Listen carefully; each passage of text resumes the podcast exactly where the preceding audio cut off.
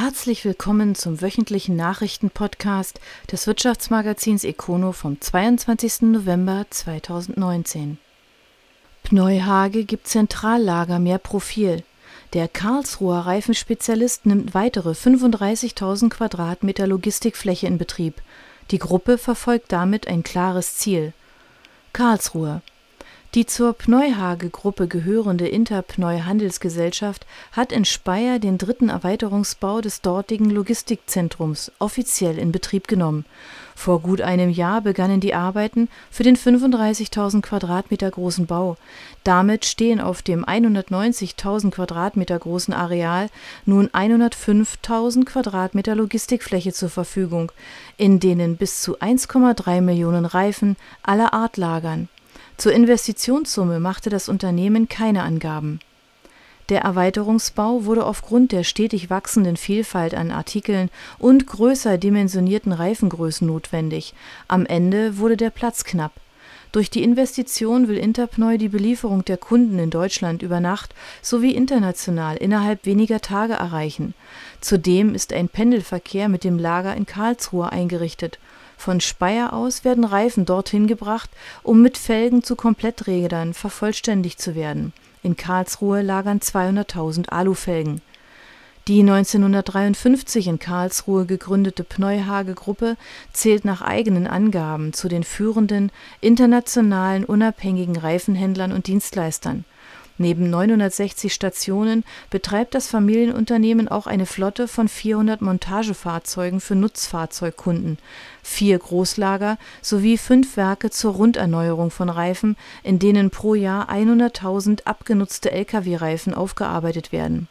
Die Gruppe beschäftigt europaweit rund 2.300 Mitarbeiter und setzte in 2018 rund 580 Millionen Euro um Wasserstoffregion nimmt Fahrt auf. Die Initiative bekommt Geld aus dem Landeshaushalt. Laut dem Abgeordneten Karl Rombach soll damit die Zukunft der Automobilzulieferer gesichert werden. Tuttlingen, Stuttgart. Der Finanzausschuss hat 300.000 Euro Fördergeld für das Projekt Wasserstoffregion Schwarzwald-Bar-Heuberg im Doppelhaushalt 2020-2021 beschlossen. Das teilte der Landtagsabgeordnete Karl Rombach mit, der zugleich Vorsitzender des Verkehrsausschusses ist. Es gilt, die Chancen der Wasserstofftechnologie für Baden-Württemberg zu nutzen. Ihre Anwendungsmöglichkeiten reichen von der Mobilität über die Speicherung regenerativer Energien bis hin zum Einsatz in der Gebäudeenergieversorgung Gerade für die mittelständischen Automobilzulieferer sieht der Abgeordnete darin große Chancen, zumal diese ohnehin aktuell unter Druck stehen. Die Initiative wurde innerhalb weniger Monate von Frank Almendinger, Professor am Campus Tuttlingen der Hochschule Furtwangen, Christian Kleiber von der Initiative Zukunftsmobilität und Waldemar Epple vom Automotive Engineering Network auf den Weg gebracht von der Idee zum Zuschuss innerhalb derart kurzer Zeit ist beinahe rekordverdächtig. Auch das Zentrum für Sonnenenergie und Wasserstoffforschung Baden-Württemberg in Ulm wurde einbezogen sowie mehrere führende Zuliefer- und Energieunternehmen. Die Initiatoren wollen den Wasserstoff aus verschiedenen Ebenen aus dem Labor in die Praxis und die Serienproduktion bringen mit den jetzt bewilligten Zuschüssen sollen in einem ersten Schritt unter anderem Vernetzungs und Fortbildungsangebote geschaffen, Ansätze für Reallabore erdacht und ein Demonstrator entwickelt werden die Wasserstoffregion soll im Innovationszentrum IFC am Campus Tuttlingen angesiedelt werden. Die Projektpartner kommen allerdings schon jetzt aus einem deutlich größeren geografischen Umkreis. Als nächsten Schritt kündigten die Initiatoren die Gründung eines Trägervereins gleich zum Jahresbeginn 2020 an. Mehr über das Projekt Wasserstoffregion lesen Sie übrigens auf econo.de Bodensee Airport in der Zwickmühle. Der Flughafen in Friedrichshafen erhält Unterstützung in Millionenhöhe vom Land, doch das ist zu wenig. Zugleich könnte der Bund die Karten neu mischen. Friedrichshafen Auf diese Post aus Stuttgart hatten die Verantwortlichen beim Bodensee Airport Friedrichshafen gewartet, auch wenn der Inhalt anders als erhofft ausfällt. Laut übereinstimmenden Berichten kann der Flughafen mit rund zwei Millionen Euro aus dem Landeshaushalt rechnen. Die Zuwendung war bislang innerhalb der Landesregierung umstritten, trotzdem das Land mit rund fünf Prozent an der Flughafengesellschaft beteiligt ist Allerdings hatte man beim Flughafen auf eine Zuwendung in Höhe von 7,5 Millionen Euro gehofft, um die Sanierung des chronisch klammen Bodensee-Airports voranzutreiben, vor allem aber, um in sicherheitsrelevante Bereiche zu investieren.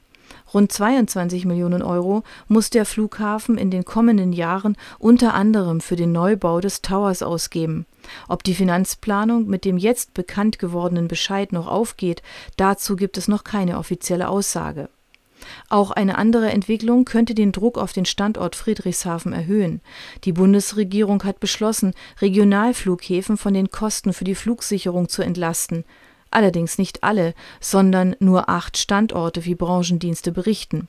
Das Paket soll ein Volumen von 20 Millionen Euro haben, aber in den ersten Auflistungen wird Friedrichshafen als Nutznießer nicht genannt, dafür aber der Nachbar-Airport in Memmingen und Karlsruhe Baden-Baden.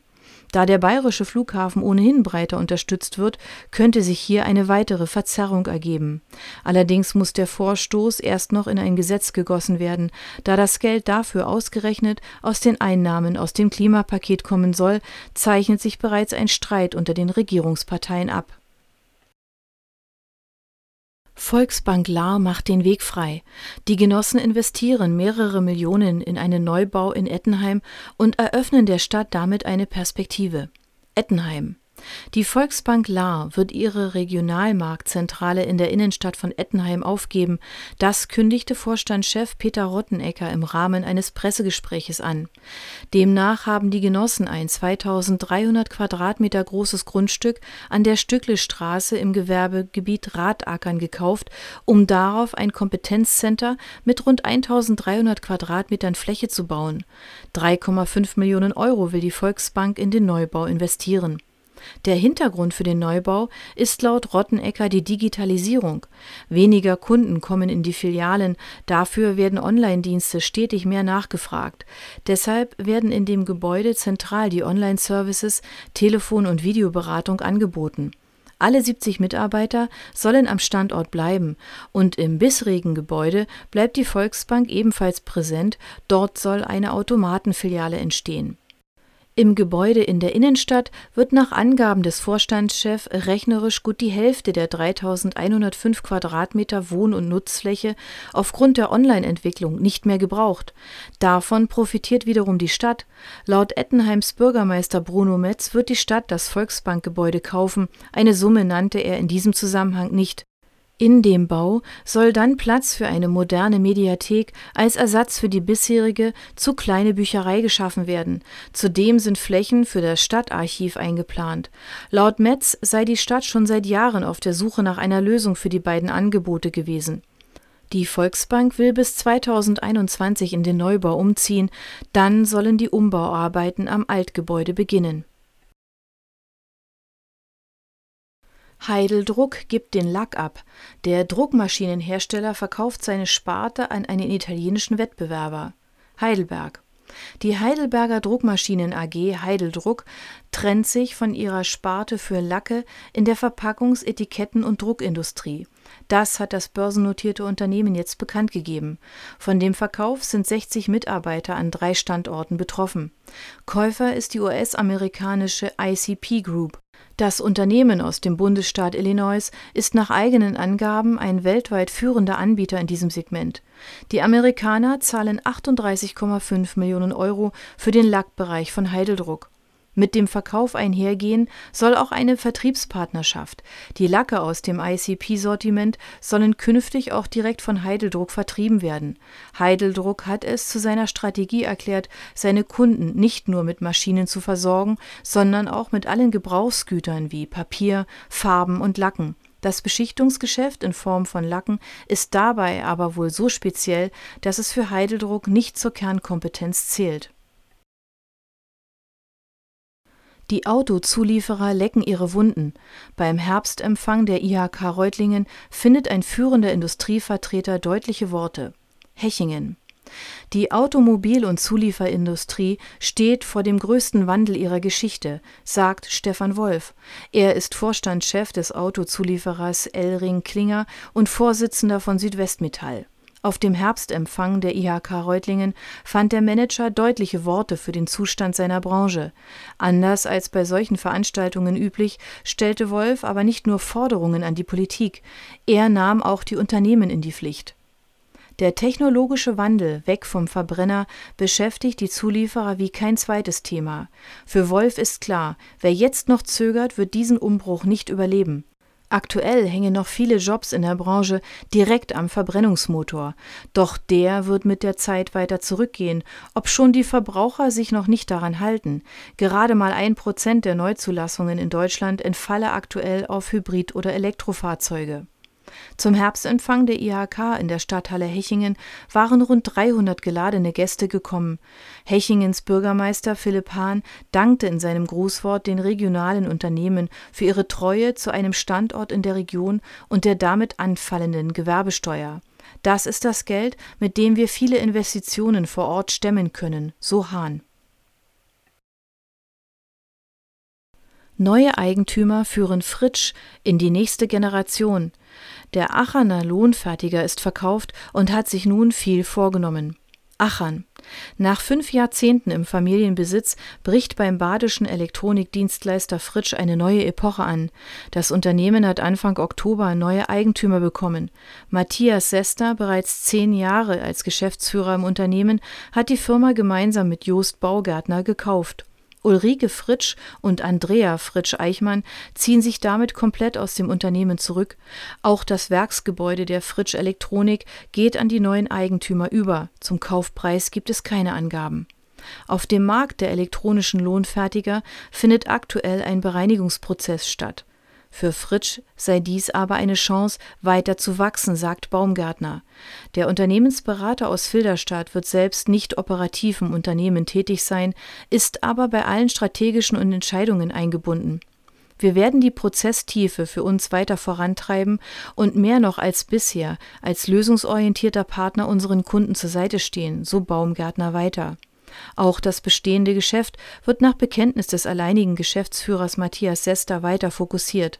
Etablierte Geschäftsfelder, wie beispielsweise die der Hydraulik oder Sicherheitstechnik, werden wir weiter auszubauen wissen, sagt er.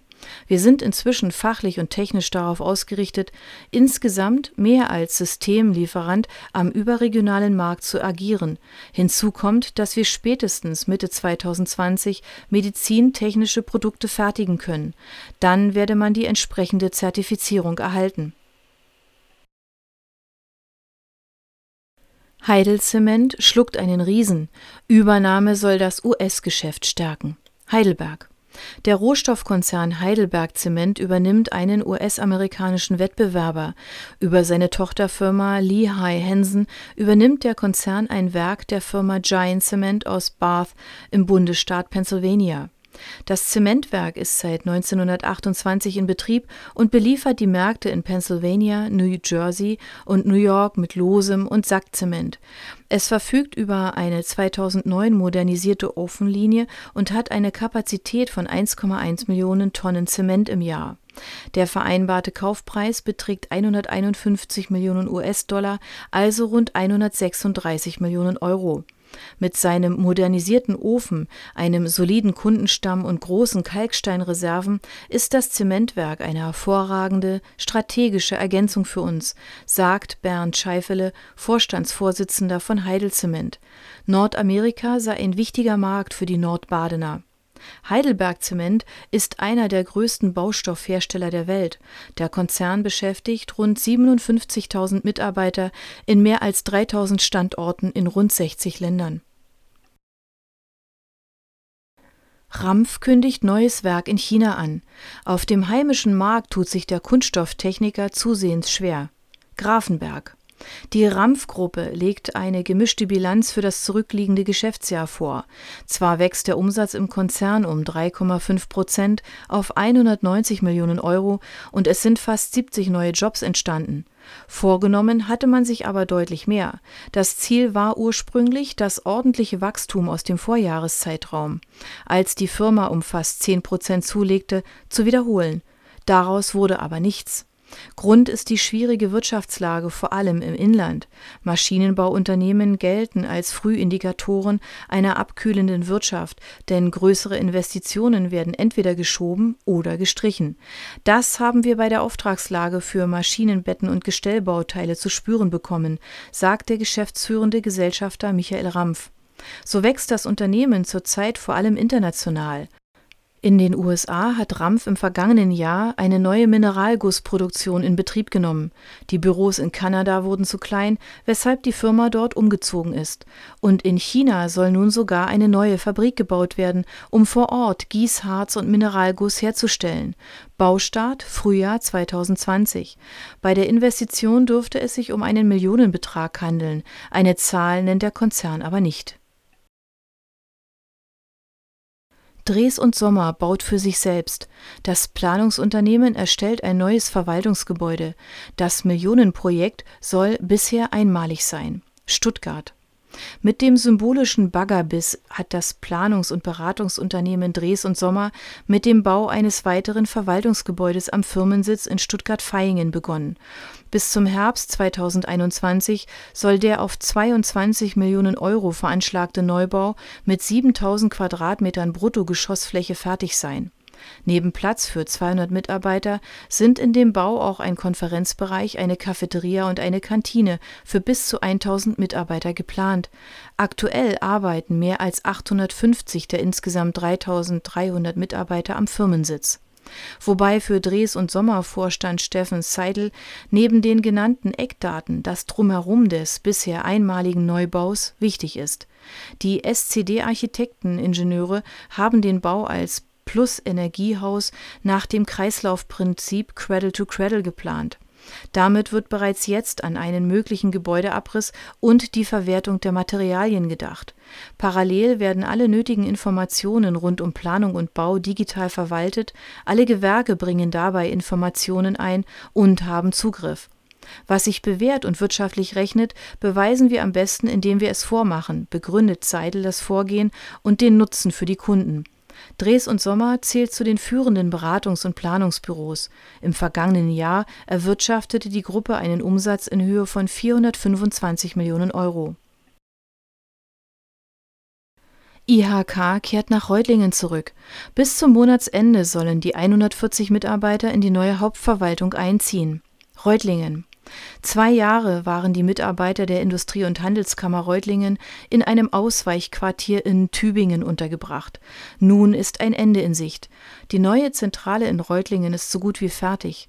Noch erledigen Handwerker letzte Arbeiten, aber bis zum Monatsende sollen die rund 140 Mitarbeiter der Kammer ins neue Gebäude in der Hindenburgstraße einziehen der Neubau verfügt auf vier Etagen mit Keller über 4.300 Quadratmeter Nutzfläche und kann perspektivisch bis zu 180 Personen Platz bieten. Mit dazu gehören auch Seminar- und Besprechungsräume sowie eine Tiefgarage.